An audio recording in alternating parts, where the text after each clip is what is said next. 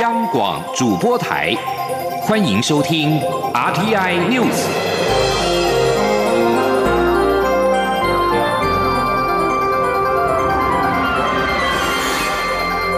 听众朋友您好，欢迎收听这节央广主播台提供给您的 RTI News，我是张顺祥。中梵断交七十年之后，双方的外长十四号在德国历史性会晤引起了关注。教廷本就常与越南等非邦交国举行高峰会，但中国过去坚持仅能在一中原则前提之下与国际对话。这次破例与仍承认中华民国的教廷举行外长级的会议，相当的罕见。熟悉中梵关系学者表示，这项突破显示教宗方济各对中国的软性外交奏效。过去阻碍中梵互动的两块铁板是主教任命权跟教廷承认台湾。二零一八年中梵协议使得中国承认教宗对中国主教的最后任命权。现在看来，教廷与台湾建交的事实也已经不构成中梵官事对话的障碍。若此做法能够成为国际惯例，将会开启两岸在国际获得双重承认的可能性。从双方发布新闻的时间点跟措辞，可见教廷是这次会晤是继中梵外交部次长签署主教任命协议之后，另一次敲开中国对话大门的重大事件，也为传闻今年九月。即将到期的中梵主教任命临时性的协议，带来续约或者是转回正式的契机。不过，中国外交部还在新闻稿标题特别强调，外长王毅是应约会晤教廷的外长盖拉格。王毅十四号一连跟德国总统、奥地利总理、伊朗外长以及加拿大的外长等举行了多场的双边会议。中方对所有的会晤都强调是双向会见，只有跟教廷的会晤，中方在标题凸显的是被动的应约。日本放送协会 NHK 今天报道，配置在日本神奈川县横须贺基地的一艘美军神盾级的巡洋舰，在十五号通过了台湾海峡。据信，此举是在牵制对台湾加强施压的中国。报道称，美国海军第七舰队接受 NHK 采访时表示，配置在神奈川县横须贺基地的神盾级飞弹巡洋舰昌塞勒斯维号，在当地时间十五号通过了台湾海峡。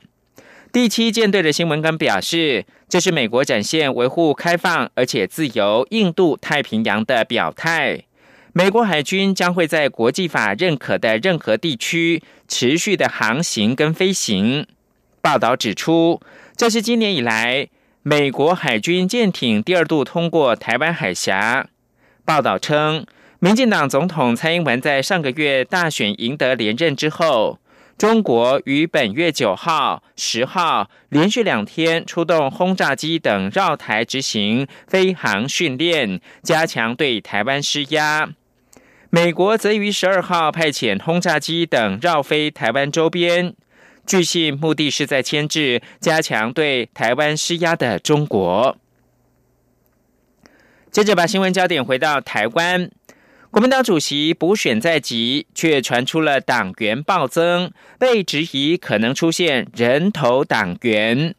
两位国民党主席候选人江启臣跟郝龙斌都呼吁党中央要彻查。不要让人头党员操纵这一次的选举，也不要让外界有所误解。两个人也都认为，国民党必须改变党员结构老化的问题，必须从内部以及文化彻底的改造，争取年轻人认同。请央广记者欧阳梦平的采访报道。国民党主席补选将在三月七号投票，近日却传出，在党主席补选登记后，党员异常增加了两万人，一天就有两千人缴党费，遭质疑是否出现人头党员的问题。两位国民党主席候选人江启臣、郝龙斌十六号上午先后出席革命实践研究院举办的活动。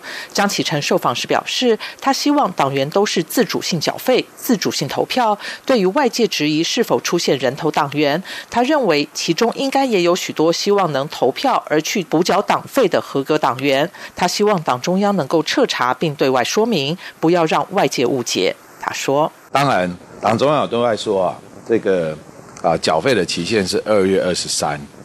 那这里面应该也会有部分啊是党员他想要投票，所以他赶在这个啊缴费期限之前去缴费，而增加的这些合格的党员数啊。”那所以内容到底是怎么样啊？党中央应该啊能够进一步去了解哈，也对外界来做一个说明跟厘清。郝龙斌受访时也呼吁党中央应该彻查。他表示，他不知道这是不是人头党员，但如果是由一个人帮许多人缴党费，这的确是个问题。如果让人头党员操纵这次党主席选举，将伤及国民党的改革形象。他说：“我觉得党中央应该要彻查这个问题。”尤其如果是三年都没有交党费，一次来补缴，纯粹为了选举投票来，我觉得认不认同国民党的理念，是不是真正的国民党党员啊？这件事情应该要查一下。呃，将来党务的改革中间，这也是很重要一项。就选举中间，如果是有人头党员来操作选举的话，对整个的选举不仅不利，而且对我们国民党的改革形象是也有折伤。对于党员结构老化将不利改革的问题，江启臣表示，国民党败选输在年轻世代是很重要的原因。国民党确实需要让党员年轻化。他指出，国民党必须从内部改造，在心态上与年轻人沟通，让年轻人了解国民党的思维及立场。另外，在这个时代，对年轻人来说，网络化及数位化不是潮流，而是生活的一部分。因此，国民党不能只是将此当作宣传工具或管道，而是要将网络、数位成为政党内容的一部分，才能与年轻人接轨。郝龙斌也认为，党员年轻化是国民党改革很重要的关键之一。他认为，最重要的是要改变国民党又老又红的形象，所以他一再强调，国民党不能再给外界买办文化、宫廷文化、内斗内行、外斗外行等刻板印象，必须从文化上进行改革。中央广播电台记者欧阳梦平在台北采访报道。寒流侵袭台湾，中央气象局今天表示，清晨封面通过中部以北以及东北部明显的转冷，温度会一路下降，并且伴随局部降雨，到晚上将只剩下摄氏十到十二度左右，甚至十度以下都可能。十七号就会转回干冷的天气形态，但低温下探七度左右，预估干冷天气会延续到十九号的清晨。记者杨文军的报道。中央气象局指出，十六号清晨封面通过中部以北及东北部，清晨已出现降雨，并有局部较大雨势。东半部地区下半天降雨也会较明显。随着封面通过后，寒流紧接着南下，预测中部以北及东北部将明显转冷，温度将会一路下滑，到晚上只剩十到十二度左右。气象局预测，台中以北及宜兰局部地区可能出现持续十度以下气温。所以也针对台中以北及宜兰发布低温特报，其他地区白天高温虽稍温暖，不过也是越晚越冷。预报员陈一秀说：“预计在今天大概八九点之后呢，呃，北台湾的温度可能有机会来到十一、十二度的这个温度哦，北台湾就非常的冷。那中部也有来到，大概晚上八九点就有机会来到十五、十六度的温度。”虽然高频跟台东地区呢，呃，要深夜之后感受上比较明显，但是这一波的冷空气强度非常强哦，是寒流等级，预计会持续影响到周三十九号的清晨。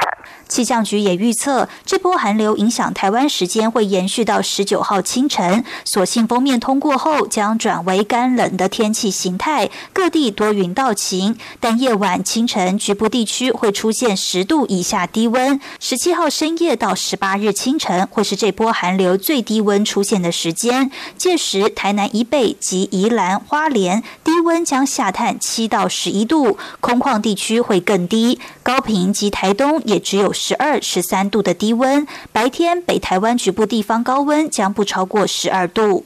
中央广播电台记者杨文君台北采访报道。韩流报道，气象局上午发布的最新低温特报，受影响的范围扩大了，从原本十县市增加到十七个县市，彰化、南投、云林、嘉义、台南以及金门也都可能出现摄氏十度左右或者是以下的气温。